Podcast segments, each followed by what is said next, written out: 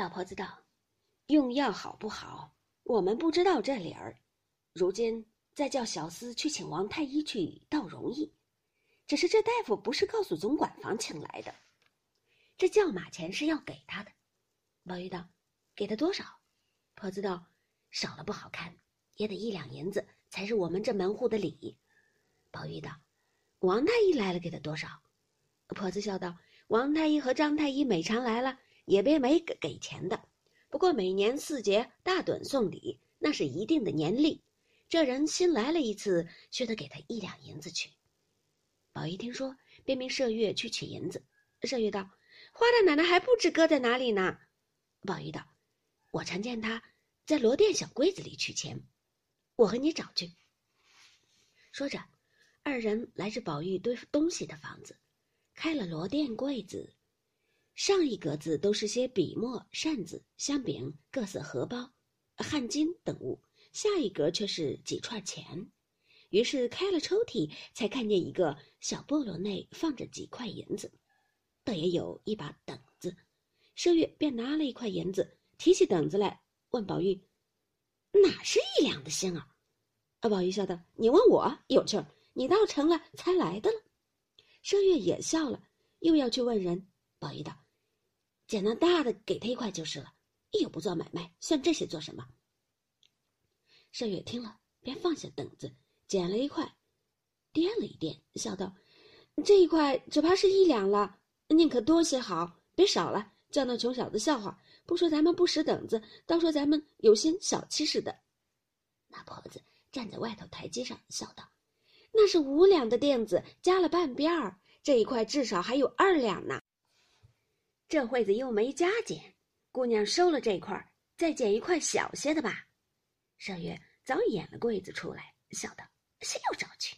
多了些，你拿了去吧。”宝玉道：“你只快叫明烟再请王大夫去就是了。”婆子接了银子，自去料理。一时，明烟果请了王太医来，诊了脉后，说的病症与前相仿，只是方子上果没有指示麻黄等药。倒有当归、陈皮、白芍等，药这分量较先，也减了些。宝玉喜道：“这才是女孩们的药，虽然疏散，也不可太过。就连我病了，却是伤寒内里，饮食停滞。他瞧了，还说我经不起麻黄、石膏、枳实等狼虎药。我和你们一比，我就如那野坟圈子里长的几十年的一棵老杨树。”你们就如秋天元儿寄我的那才开的白海棠，连我经不起的药，你们如何经得起？麝月等笑道：“野坟里只有杨树不成？难道就没有松柏？我最嫌的是杨树，那么大笨树，叶子只一点子，没一丝风，它也是乱响。你偏比它，也太下流了。”宝玉笑道：“松柏不敢比，连孔子都说。”岁寒，然后知松柏之后凋也。可知这两件东西高雅，不怕羞臊的，才拿它混比呢。说着，只见老婆子取了药来，宝玉命把煎药的银吊子找了出来，就命在火盆上煎。秦文英说：“正经给他们茶房里煎去，弄得这屋里药气如何使得？”宝玉道。药气比一切的花香果子香都雅，神仙采药烧药，再者高人异士采药制药，是最妙的一件东西。这屋里，我正想各色都齐了，就只少药香，如今恰好全了。一面说，一面早命人微赏，又嘱咐麝月打点东西，请老嬷嬷去看袭人，劝她少哭，一一妥当，翻过前边来看贾母、王夫人处问安吃饭。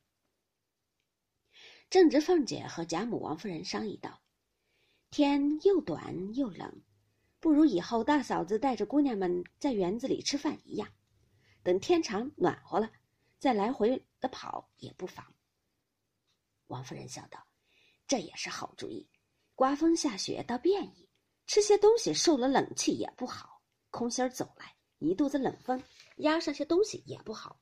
不如后园门里头的五间大房子横竖。”有女人们上夜的，挑两个厨子，女人在那里单给他姊妹们弄饭。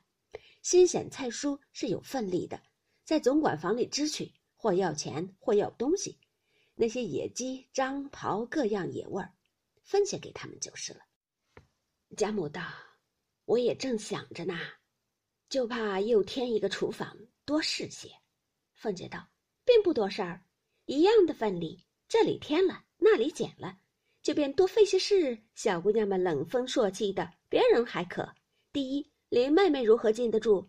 就连宝兄弟也禁不住，何况众位姑娘？”贾母道：“正是这话了。”上次我要说这话，我见你们的大事儿太多了，如今又添出这些事来，要知端地。